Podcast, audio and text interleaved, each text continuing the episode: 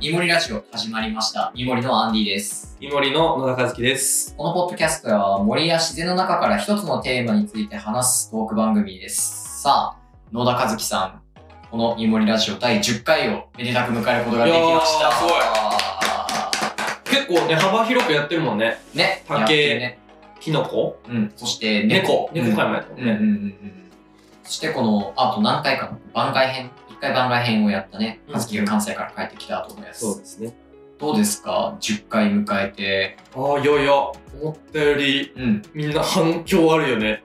嬉しいよね。うんなんかすごい絶賛してくれるコメントが、熱いコメントが多いよね。うん。ストーリーズで書いてくれたり。そう、大体、ポッドキャストって、うんまあ、面白いかうん、聞けないかのどっちかだと思っていて、だああ、そうだね。うん。から結構ね、その、そうね面白いって言ってもらえるの嬉しいよね。会った人、うん会ったことがない人もね、うんうんうん、結構言ってもらってるので。それが嬉しい。さあ、もう一つ、こう、最近いいことがございまして、収録部屋ができました。イイエーイ今我々が活動しているメインの地域、北海道白老町というところなんですけども、まあそこでゆくゆく、まあ活用していこうという空き家活用の一環になるのかな、物件が決まりまして、その中に簡易的ではありますが収録スタジオを作ることができました。イエイエーイということで、まああのちょっとずつ収録環境もまあ調整していって、収録の機材も調達していって、もっともっと面白い、そして聞きやすいポッドキャストにしていきたいなと思っております。はい。さあ、第10回。これは一つの区切りになると思うんだけれども、第10回のテーマとして、かずきは何をピックアップしたんでしょうかはい、えー今日は日本全体のうん森の話をはい。しようかなと思います。来ましたね。ミモリラジオ第10回にして、森というドストレートなワードが出てくると。で、森っていうのは、うんあの、まあ、都市、うん文明がない時うは、んうん。逆に森が都市だったのね。暮らす場所だったのね、人あ間たちはが。いはいはいそう、だから森、日本の森について理解するということは、うん僕たちの先祖の考え方だったりとか、うんうんんどういうふうな生活様式をしていたんだろうっていうことを、まあ、考えることにもなるんだよね。うーん、そうか。大昔のことを考えるってなると、土器だけ見ててもしょうがないよね。そう自然は、歴史はもちろん勝者が作っていくものなんだけど、うん自然はね、うんあんまり嘘つかないんだよね。そうだね。うん 変わんないいから、うん結構ね。うんうんそう。で、ちょっと話していこうと思うんだけうんど、はい。前提としてはい、日本列島ってめちゃめちゃ長いんですよ。そうだね。南北に。うん。で、僕も改めてちょっと世界地図を見てみたんだけうんどう、ん。あの、日本って北緯20度からはい北緯46度、北海道だね、ああ。ぐらいあるんだけど、これはなんと、エジプトのうん南部からうんうん。カナダの南部のオタワおお。ぐらいまでの開きがあるんだいよやね。ー、広いね。だから、こう、日本人について語るとき、っっていうのはすごく、まあ、この自然の開きがあるから、うん当然こう文化とか、うん。うん、なんか生活とかの開きがあるんでねそうだよね。一個、その面白いというか僕は本当そうだなと思うエピソードがあって、うんあの顔の洗い方ではい。砂漠の民なのかはい。水が豊かな山の民なのか分かるっていうほのーが。あって、 うん。ままあ日本はさ砂漠ないじゃない、あ、ね、どっちかというと、水がかなり豊かな方っていうよね。でちょっと皆さん想像してほしいんですけど僕ら顔を洗う時に、はい手を動かすんですよ山の民って。まあ、そうだね。うんうん。だ水からをジャーって出したりしながら。そうでしょだから砂漠の民は水が少ないから、うんあの手に水を溜めて顔を動かすんだってへえ。あ、そうなんだ。そうでこれもそっかそっか。うん。もう環境というか、うんもう植生が僕たちのこのちっちゃな行動なんだけど、うんその一つを規定するんだよね、なるほどね。水を垂れ流しにしながら手を動かすのか、それとも限られた水を手のお盆の中に入れて、その中でなんとか洗おうとするかっていう違いなんだ。うんちょっと過激な言い方にはなるんだけど、うんあの植生っていうのは僕たちの人生を結構最後まで支配してるのねそうだよね。何が食べられるのかも全然違うし、うん何を着るのかも全く違うし、動き方、それから手のまあ使い方、顔の洗い方まで変わっちゃうんだ。全然違うあーなんで今日から話していくことは、はいえっと、東の、えっと、東日本の森とうん西日本の森について分けてうんうんうん話していくんだけど、うんこれが僕たちの生活の些細なところにどんな影響を与えているのかっていうのがいやー多分聞き終わった後は結構分かるようになってると思います。我々があの無意識にやってることを、その意味というものがちょっとずつ明らかになるかもしれないね。うん、っていう回になっていくと思います。楽しみです。じゃあちょっとずつ話していこうと思うんですけど、うんあの日本の自然は大きく分けて2つに分かれてます。なるほど。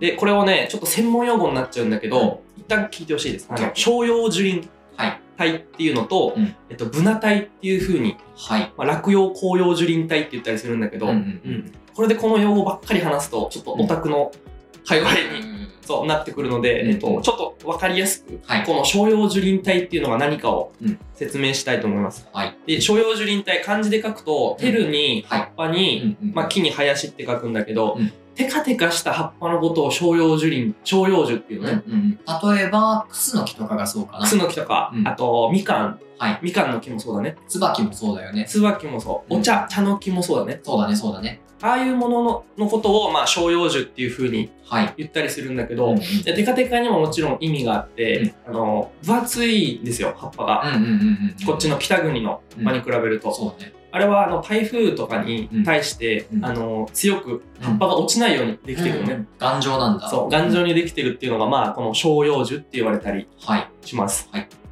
で照葉樹林にできる、うんうんまあ文化の話をしていこうと思うんだけど、うんえっと、戦後はい最大のうん仮説と言われたうんうん。照葉樹に生きる人たちについて書いた本があるのね。はい。それがね、照葉樹林文化論っていう本がうんうんうん。あるんだけど、うんそう。これは結構驚き、ってかもう当時センセーショナルなうん。思想で、あの、ヒマラヤから、はいまあ西日本ぐらいまでが照葉樹林ができるんですよ。なるほど。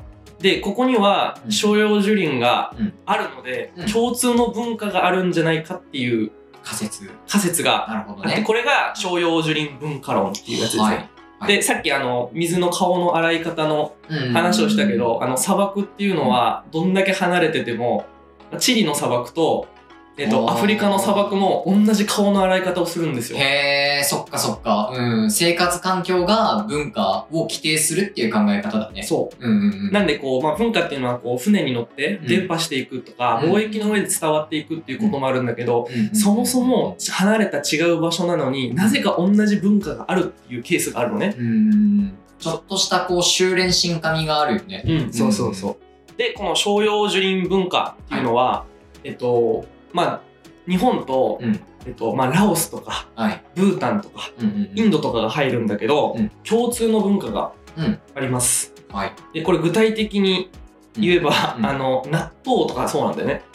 えー、逆にその商用樹てっていうことはし納豆の作られてる範囲ってかなり広いんだね。かなり広い。あ日本のものだけじゃないんだね。いろんなものだけじゃない。うんそう、結構この商用樹林文化論、文化体では、はい納豆っていうのが作られていうんて、うんうん、で、えっと、この商用樹林文化論を誰が言い出したかっていうと、うん中尾佐助っていう植物学者の人が言い出したんだよね。へーで、この人、京都大学の人なんだけど、うんこう日本の京都の森、うんうん関西の森を多分最初中心に見てたと思うんだ。なるほどね。それで、ちょっと大学の研究とかで、海外に行った時に、うんあれみたいな。うんうんこれ、同じ関西の森で見たクスノキとか、うんうんうん。シイノキとかう、んツバキとかがあるやん、みたいな。うんうんん。っていうふうに、まあ、思ったんだって、うんそれで、まあ、じゃあ文化も同じものがあるのかなっていうふうに、うんうんこう生活を生み出したらな納豆があったんだねへえ。そうやってることも一緒じゃん。生えてることも一緒だやし。そうやってることも一緒になっていくと、うんうん。でもちろんでも各地で作り方とかは違うし、まあそうだよね。でなんかラオスの納豆はトゥアナオっていうふうにうん、はい。言うらしい不安を。うん。聞いたことある全くない ね。僕もなかったんだけどあの、意味はね臭いって意味なんだねうんうんうんうん。納豆の別ま種、あ、うん、まあまあ、うん正しくはあると思うよ。でもね形とかあ のせんべいのようにこう砕いたやつのひき割り納豆をあそう伸ばして焼く。くっていう、なるほそう、っていうのがまずあったりしますと。ど。はい。で、他にも、この商用樹林隊では稲作をやるのね。ああ、すごいね。稲作文化じゃなくて、これは商用樹林という環境から生まれてるものなんだっていう考え方になる、ね。そうう。そうそう。で、まあ、米の種類とかもちろん、あの、うん長い米、短い米っインディカ米とかウルチ米とか全然変わってくるけれども。ていうのはあるんだけど、まあ、商用樹林文化の中ではうん稲作をやっていると。なるほで、米が取れるということはうん、お餅があるんですよ。ど。はい。で、お米から作ったお酒も各地にあるのね。ああ、そうだよね。そう。で、漆塗りもあるんですよ。漆塗りもあるんだ。あ漆れもによくね、あの、日本文化の真髄みたいなことで語られることが多いと思うんだけもどう商用樹林っていう文化の中の漆っえていー、う。広いんだ。あと、蚕。えっと、おー、蚕も。うん絹ですね。絹もシルク。うんあります。なるほど。でこうなんでかわかんないけど、うんモンゴルネパールブータンインドあたりはうん日本と同じ文化、同じ植生うんっていうのが、まあ、あるとうんうんうんうんいうふうに言われてます。なるほどであの日本人の心の、うんこのまあ、みんな米を食べるよねみたいなそうだねのもあるんだけど、うんそうこれもまさにこの商用樹林文化に僕たちが生きてる証なんだよね。うん、そしてそれは日本文化というにはちょっと広い範囲のお話その一つに過ぎないということになるよね。うん本来、まあ、僕たち北海道に住んでるけど、うん北海道に住んでる人うん間は、あのーあおあ米っていうのはそうだね。本来生活で食べないものなのね。うん稲作しだしたのもすごく最近のお話だよね。品種だし改良されてそうそうそう。まあ、なのでこう、まあ、日本っていうのは長いんだけあーそどっかうんあのテカテカした葉っぱのとこに住んでる日本人のうんうんうん人たちと、多分僕たちあの北海道に住んでる人たち感覚がだいぶ違うんだよなねる。ほどね。うんでちなみにこの天皇うんのお話をすると、はい天皇はまさにこのテカテカの葉っぱの文化をうん象徴してる存在です。この商用樹林エリアの文化というものの象徴の一つが天皇であると。天皇毎年、うんあの自分で田植えやってらっしゃいますうん、儀式としてね。儀式として。うんうんうんそうでまあ自分で米を、うんえっと、作って、うんでまあ取れたやつをうん自分で食するみたいはい。なこれ新滑祭っんてうんいうんうやつだね、はいちなみに11月23日は勤労感謝の日あーうんなんだけど、うんこれはもともと新滑祭からあー、そうだったんだ。来てるへえ。あと天皇家はあのお蚕もあー儀式としそうだてねそう、うんやってるんだけど、うんこれもう商用樹林文化が日本の中心であるっていうのがなるほどね。ちょっとこれで分かったうんり、うんうんうん。確かに。うん。その辺の文化って、例えば北海道にはあまりないお話だもんね。北海道にない東北にもないしね、うん。でこの商用樹林文化っていう考え方うんが発表されたのは今から50年ぐらい前の1969年ですおー、なるほど。でこの背景がすごく大事で、あの日本っていうのは自然をもともと漠然と見てたのねなるほどね。東北の自然も、うんまあ、九州の自然も、うんまあ、なんとなく、まあ、違うけど、うんうん。っていうふうに見てたんだけど、うんこの時発表された時は高度経済成長期のうんうん。すごい真っ只中はい。であのいろんなものがこう、まあ、工業化していくしそうだよ品ね。質化していくし、うんでまあコスト面でも日本文化、うんうんう伝統文化の工芸品とかがどんどん淘汰されていったんだよね。そうだね。重化学工業がどんどん伸びてって。そうそうえー69年っていうことは最近オリンピックが東京オリンピックがあったねっていう感じで新幹線もどんどん増えてるし増えてっていうそういう時代だよね。変化がねめちゃめちゃ激しいから、うんその時にえそもそも日本人ってなんだっけっていうなるほどね。アイデンティティの問い直しが始まったんそうだ。アイデンティティの問い直しがこの頃めちゃめちゃ盛んだったのね。んでもそれを僕たち日本人は宗教だったりとか、言語だったりとか、うんなんかまあ顔の見た目だったりとかなんかはいそういうものから探るっていうのが一般的だったの。ああ、なるほど。ただこの中尾サスケさんは植生から森から日本人のルーツを探るっていうすこごいね。うんとをまあやった人なんだよね。植物学者としてのバックグラウンドがそういう見方を支えてたんだね。そうそう。っていうのがまあ結構こうまあセンセーショナルなうんうんうん。説ですね。なるほど、面白いね。っていうのも分かるとこう西日本のうんうんうんうん。自然がちょっとこう西日確か本に行った時に、うんあ椿の花一番今咲いてるじゃない、に。うん、そうだね。そうあのピンクの花見たら、うんあこれは日本だけにはうん。日本だけのものではなくて、うんそうこのヒマラヤからのうん。中国日本ぐらいの文化圏にはあるんだっていうのがうんうん。多分ね分かったりっああ、ここは商用樹林なんだなと。ていうのが分かったりすると思うそうだよね。そして商用樹林文化の中に僕たちはここは生きてるんだなっていうことがわかるってことだよね。そ一方、うはいはいその商用樹林が日本の全てではないよね。はい、うんでえっと今から話す話は東日本のはい。今度話をしようと思うんだけど、うんこれマジウィンタースポーツとかやる人は全員聞いた方がいいと思うそんな、そんな重要な話を。そうえっと、はい全然多分森の見方が変わるうんうんうんうん。であの商用樹林文化、はいテカテカの葉っぱのうん文化に、やっぱりカウンそれにもカウンターが出てくるのねなるほどね。批判と、批判うん、別の見方が。まあ一つはそもそもうん商標樹林なくないっていう東北とか北海道にうんうんうんうんうん。みんなこう紅葉して葉っぱを落とすのねうん、そうだね。みたいな感じで、まあ、新しい説を作る必要がうんあって、うんそうで日本人のそのルーツみたいなやつをうんうんうんあのもっと東日本とかにも目を向けようぜっていうふうなるほにど言い出した人たちがいるのね。まあ、例えば青森県に三内丸山遺跡縄文時代の遺跡があったりするし、その辺も関わってくるよねか。かってくる。うんでねあのもう一個「商用樹林文化論」のうん本の副題がうんうん「商用樹林文化論、はい日本文化の真相」っていうなるほど。つけてんのね。うんうんうんでその稲作とかを日本文化の中心だと思ってるんですかみたいな。なるほどね。うん、うんうんうん、で縄文時代とかはうんえ縄文遺跡めちゃめちゃ東日本多いよ。あるじゃない、うん結構そういうツーリズムとかもそうだね。あるんだけどそう縄文時代は東日本の方が栄えてたのね。あー、そうなんだ。そうで弥生以降の2000年はこの商用樹林の文化が、うんうん、うん。まあすごい。い栄えてなるほど。きたんだけど、うんうんそれをこうここ2000年を日本文化の真相っていう風にうん言うのはんちょっとこう言い過ぎじゃないですかっていうはい。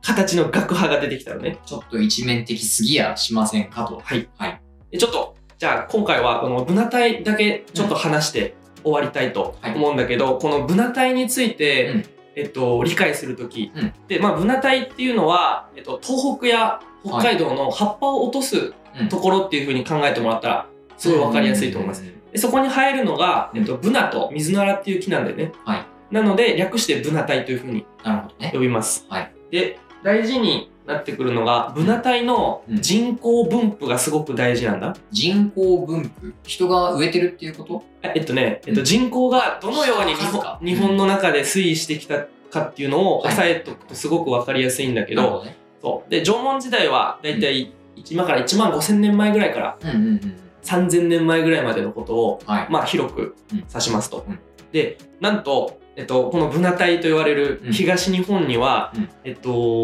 1万2,000年前、うん縄文時代の人口は日本全体で30万人だだったんだけうど、んうん3分の2が東日本に住んでたのね。多数派東日本だったんだ。そうそっちの方が栄えてたんだ。そっちの方が栄えてた。えー。で結構ね僕いろんな文献を漁ったんだけど、うんあのいろんな説があって、うんあの結構一番強かった説は、うんえっと、90%の人口が実は東日本に縄文時代住んでいたっていう説もあります。そこまで言う説もね、あんのそこまで説もあるでもさ、あしかもさ、その東日本っていうと、今の僕たちは結構東京とか関東地方をイメージすることも多いと思うんだけど、うんそうじゃないんだよね。そうそうそう、うんもっと東北の寒いとこだよね、そういうことだよね。寒いとそこに。にいっぱい人が住んでいたといやー、すごい刺激的な説。